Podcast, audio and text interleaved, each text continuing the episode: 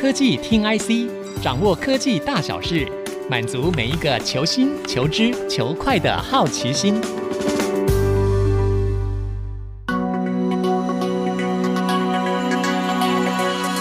这里是 IC 之音主播广播 FM 九七点五，欢迎收听科技听 IC，我是节目主持人李立达。AI 啊，真是最近非常夯的科技产业的话题哦。生成式 AI 可以跟你聊天，帮你写文案，帮你画图、做影片跟音乐，让大家真的感受到 AI 的好处。这是对一般消费者而言，但是对企业来说，如果他们想要透过生成式 AI 打造出新的服务，要怎么做呢？其中有很多眉眉嘎嘎，要怎么做？我们就今天特别请来 DIGITIMES 的大神，资讯发展中心的处长傅国书，他的英文名字也非常好记，就叫做 Book，来到现场。跟我们分享他的心得，因为啊，最近 DG Times 推出一项新的会员服务，就叫做 AI Plus，是用生成式 AI 来打造的。而打造的这位幕后推手就是 Book。Book 您好，各位科技听 IC 的听众朋友，大家好，我是资讯发展中心处长傅国书 Book。好，Book 哦，很多听众朋友其实都有感受过这个生成式 AI 的魅力。我想问您的是，如果以一位资讯人来看这个热潮，您认为之后的这个生成式 AI 会有什么样的变化呢？好的，我想二零二三年可以说是生成式 AI 应用的元年，是包含 ChatGPT 跟 Midjourney 这个的表现，就是让大家真的是惊叹、惊呼连连。嗯，那我认为之后的发展可以从几个面向来观察。第一个是生成式 AI 模型的规模和复杂度，随着硬体的进步，还有演算法训练方法的改进，我想生成式 AI 模型的规模跟复杂度一定会在持续的增加。然后发展出更强大、更聪明、智能的一个模型，然后有能力处理更复杂的任务，这是第一个部分。嗯哼。然后第二个，我觉得它在多模态能力的处理上一样会在精进。等一下，等一下，什么叫多模态？哦，多模态的部分其实就是说，像我们现在 ChatGPT，你大概就是只能用文字来问。对。但透过这个模型的演进，像现在 ChatGPT Four 已经可以。接受图片的方式的输入，甚至之后在声音、影像这种所谓的模态的方式的输入，或者是处理上，一定会能有更多的精进。嗯，好，那第三个是更多细微的控制。那这个其实现在 ChatGPT 并不完美。嗯，那我们在研发过程中，或者是在业界的一般的资料里面，其实我们还是发现哦，大概在你十次的任务之中。大概都会有两到三次，其实还是会有错误的情况，常常会有啊。有人说这个一本正经的胡说八道，啊，对对对对对对，对。那尤其是在资料比较稀疏的这个部分，对。但随着前面提到的精进这个演进之后，那我相信在这一部分比较细微的控制的部分，应该能够获得改善。那使用者也可以透过 prompt，就是提示的方式，告诉他说：“哎、嗯欸，你可能在你的风格、情感。”或者是某一些回答上在做更多的要求，那 ChatGPT 可以给你得到更好的部分。嗯、他们现在好像就有一种不同的哦，就是你可以选择，它是回答的比较精要的，或者是回答的比较仔细的，或者是回答的比较有点文绉绉的，都可以做选项。哎，是的，是的，现在是可以下这种指令，但对它的问题是不是每一次都是会听你的？对，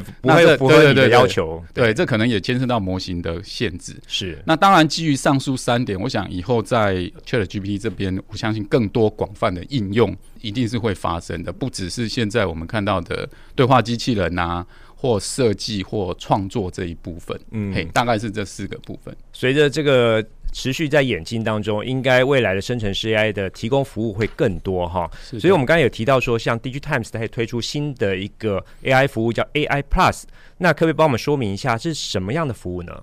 好的，在说明这个服务之前，我先大概谈一下我们开发的这个背景。是好，在二零二二年十一月的时候，OpenAI 发表 ChatGPT 的服务。嗯，那我想那时候大家应该都被这 ChatGPT 在语言理解的能力上，跟它生成的内容的能力上所惊艳到。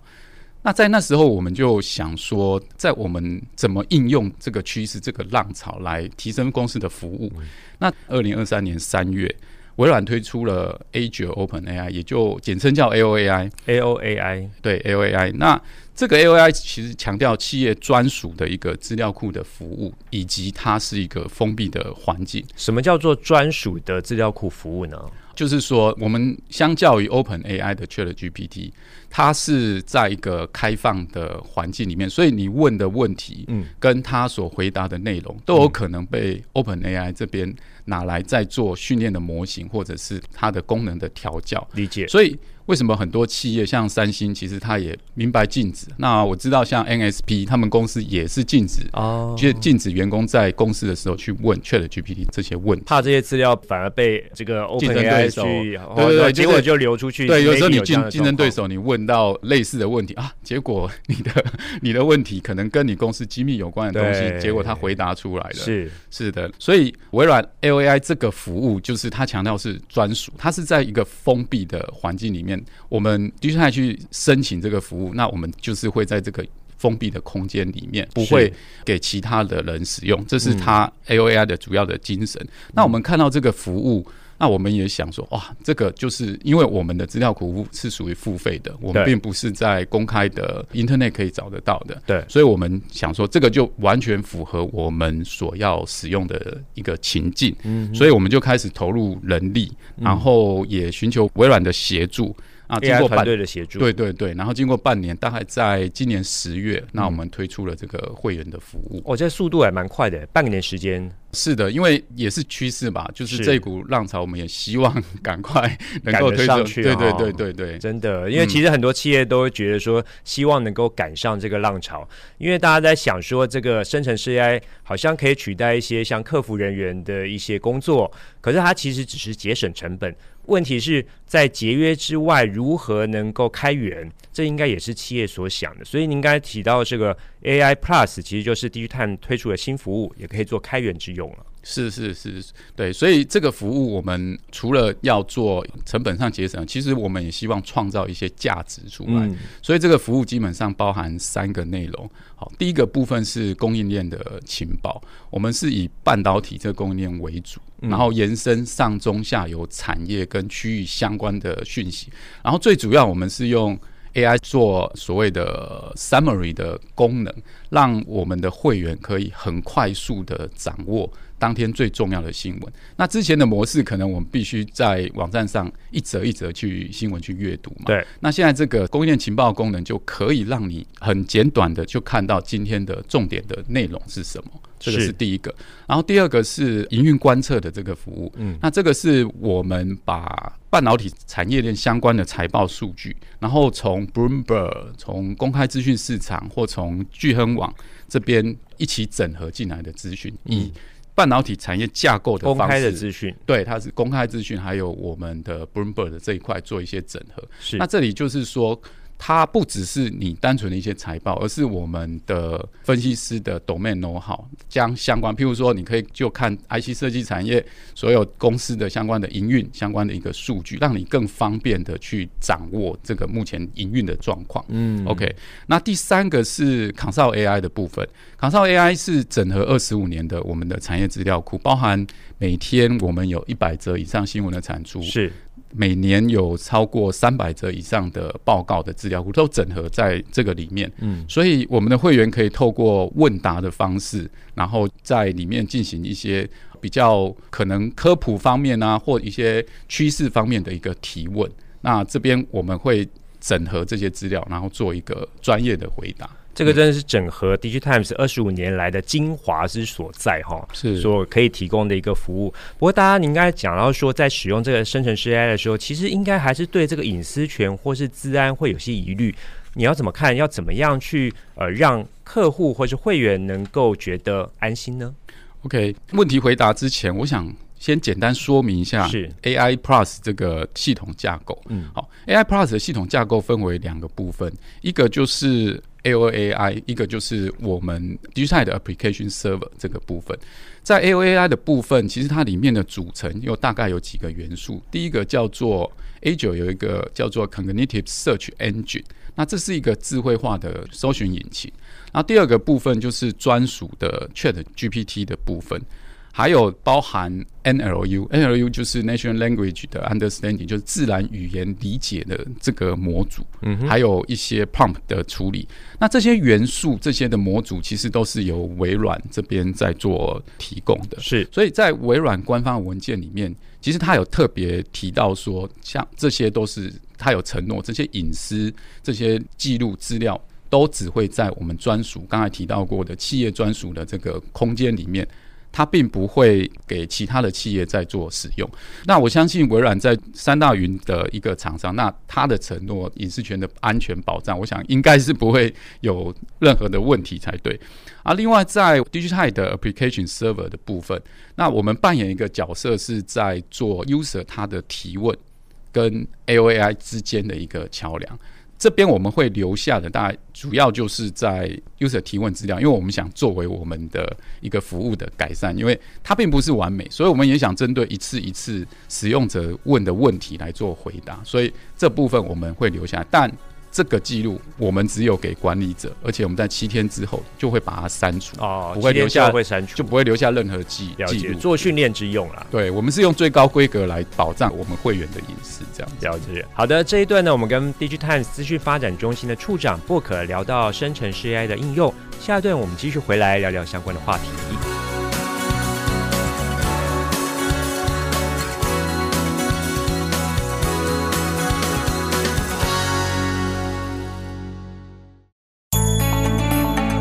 欢迎各位听众朋友回到科技听 IC，我是节目主持人李立达。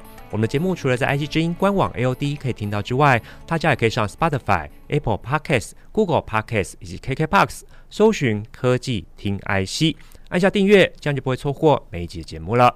今天我们高兴可以邀请到 DigiTimes 资讯发展中心的处长傅国书 Book 来跟我们聊聊 AI 应用的相关话题。刚刚我们有提到啊，DigiTimes 推出一个新的会员服务，叫做 AI Plus，就是用生成式 AI 架构来做的。那我们继续来请教 Book 哦，在开发的过程中，到底会遇到什么样问题？那又要如何解决呢？好的，前面提到过，在二零二三年三月，微软推出这个产品，其实我们就马上开始投入了。在新产品开始的时候，那微软当初能够提供资源其实是有限的，对，所以我们在开始进行开发的时候，其实很多都是必须要。自行去摸索整合，所以后来在半年我们才开发出这个产品。嗯，那其中有两个部分是我们遇到比较大的挑战跟做法。第一个是前面有提到说它的架构，其中一个叫 Cognitive Search Engine，这是微软的一个智慧的一个搜寻引擎。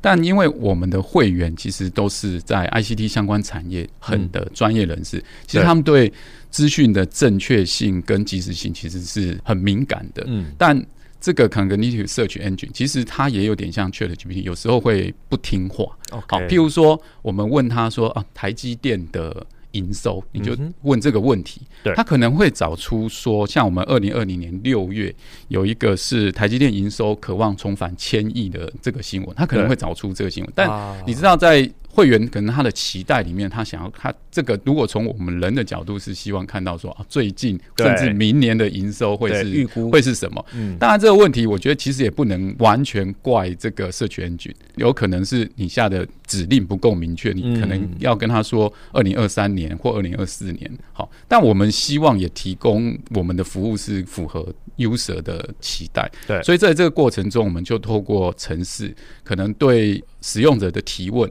跟他的回答再做一些改善、微调吧。微调，对对对对。那另外，我们也把资料库做区分，就是可能比较近的资料库、比较远的资料库，透过这种分层的方式来做一些时间序这方面的改善。还有，我们也加了一些动态的关键字，让 Search Engine 更能辨识说，哦，我可能要的是最新的资料。嗯嗯。对，是透过这个方式。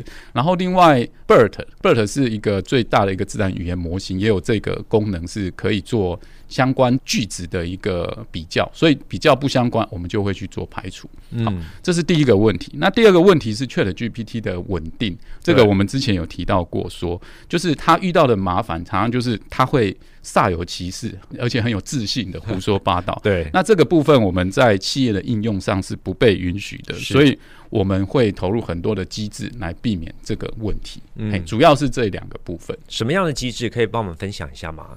譬如说 BERT 这个部分的模型，因为它可以处理很多事情，上下语句的判断，uh -huh. 或者是这个词跟这个词之间是不是有相关性。嗯、那我们在最后 ChatGPT 回答出来的时候，那我们会利用 BERT 来判断说它这两个问题与回答之间相关。如果不相关，那我们就不给 user 这个回答。嗯，对。这是透过城市来去做，对，这个是透过城市，所以我们的环境除了用 AOAI 的整个整合的环境之外，其实我们也必须要加入很多一些城市的微调或者是判断，来帮助那个回答的部分能够更符合 user 的期待。理解，嗯，所以这个生成式 AI 真的第一步就是很需要很多大量的有用的资料，那这个资料可能平常企业自己就要做一些准备去搜集，然后这样像我们的话，DigiTimes。二十五年来，您刚才讲说每天都一百则的新闻，每年三百则的报告，这样子累积下来的一个资料库，就可以提供给会员这样子 AI 的服务。那不过有些企业如果要这样做的话，可能要先从收集资料的部分来开始做起，而且资料要做清洗嘛，这个部分。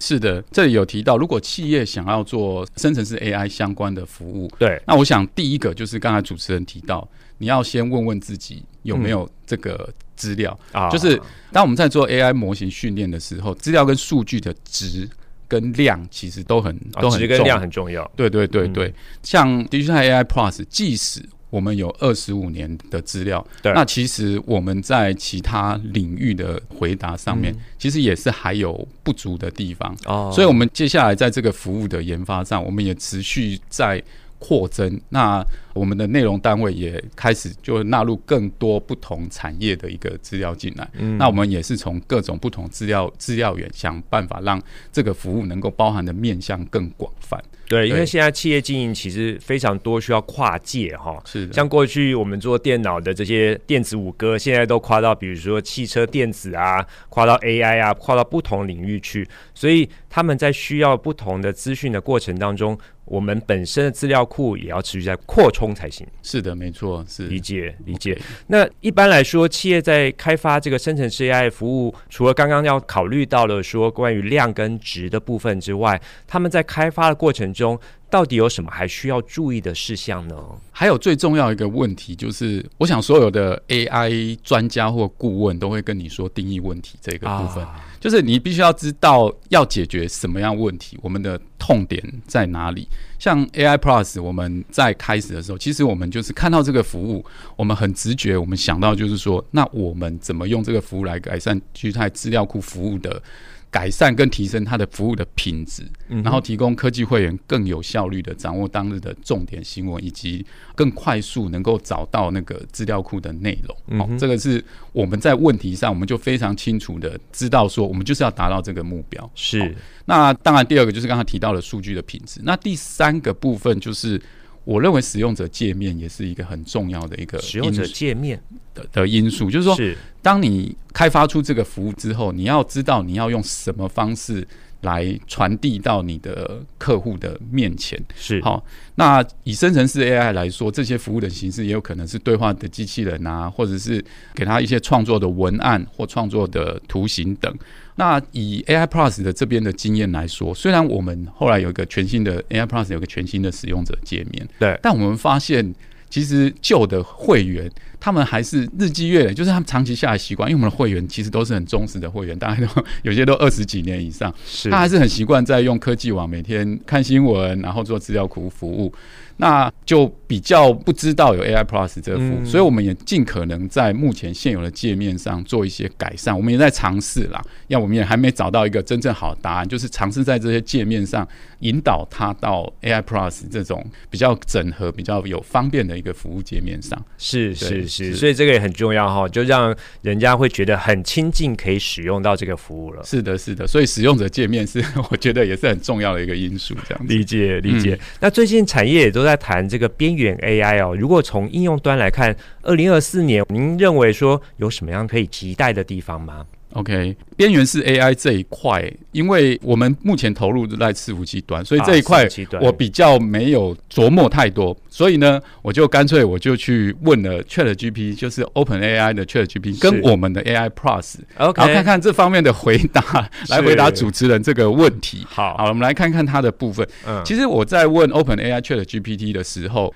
他还是回答的，其实架构都还蛮不错的。嗯、但你仔细看，似乎就是烧不到痒处的这种感觉。他的回答是说，因为随着硬体技术的进步，所以边缘式 AI 相对的，它的感测器、AIoT 这些设备效能势必有所提升，所以它会有更多行业的应用在里面。哦，那你听起来就是一个，嗯，好像。对啊，这样讲也没有错嘛，但没有回答到我的问题。好，那我们看我们 AI Plus 的回答会是什么？嗯哼，他说根据我们的报道，那预计二零二四年变 AI 成为新一代 AI 的推动。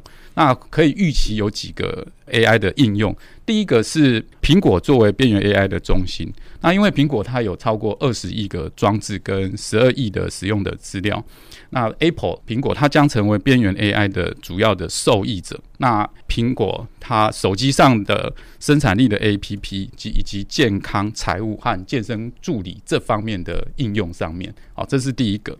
那第二个是他提到边缘 AI 在工业领域的应用的发展，包含工控记忆体模组厂商，那他们也发表了 AI 智慧工厂相关的一些解决方案，所以。AI 的应用相对在智慧城市、智慧医疗这个领域将会有更多的发展出来。诶，所以您应该讲到像这样子 AI Plus 提供的内容的话，其实它有 citation，就是它有出处，让你可以再进一步的搜寻这样相关的文章嘛，对不对？有的，这也是我们的一个强项，就是说资料库部分我们有很丰富资料库，除了把这些内容把它做。汇总摘要下来之后，里面的 citation，如果你希望说看到更 detail，你可以直接点 citation 去看到里面的内容。当然，前提你要是第一代科技会员呢。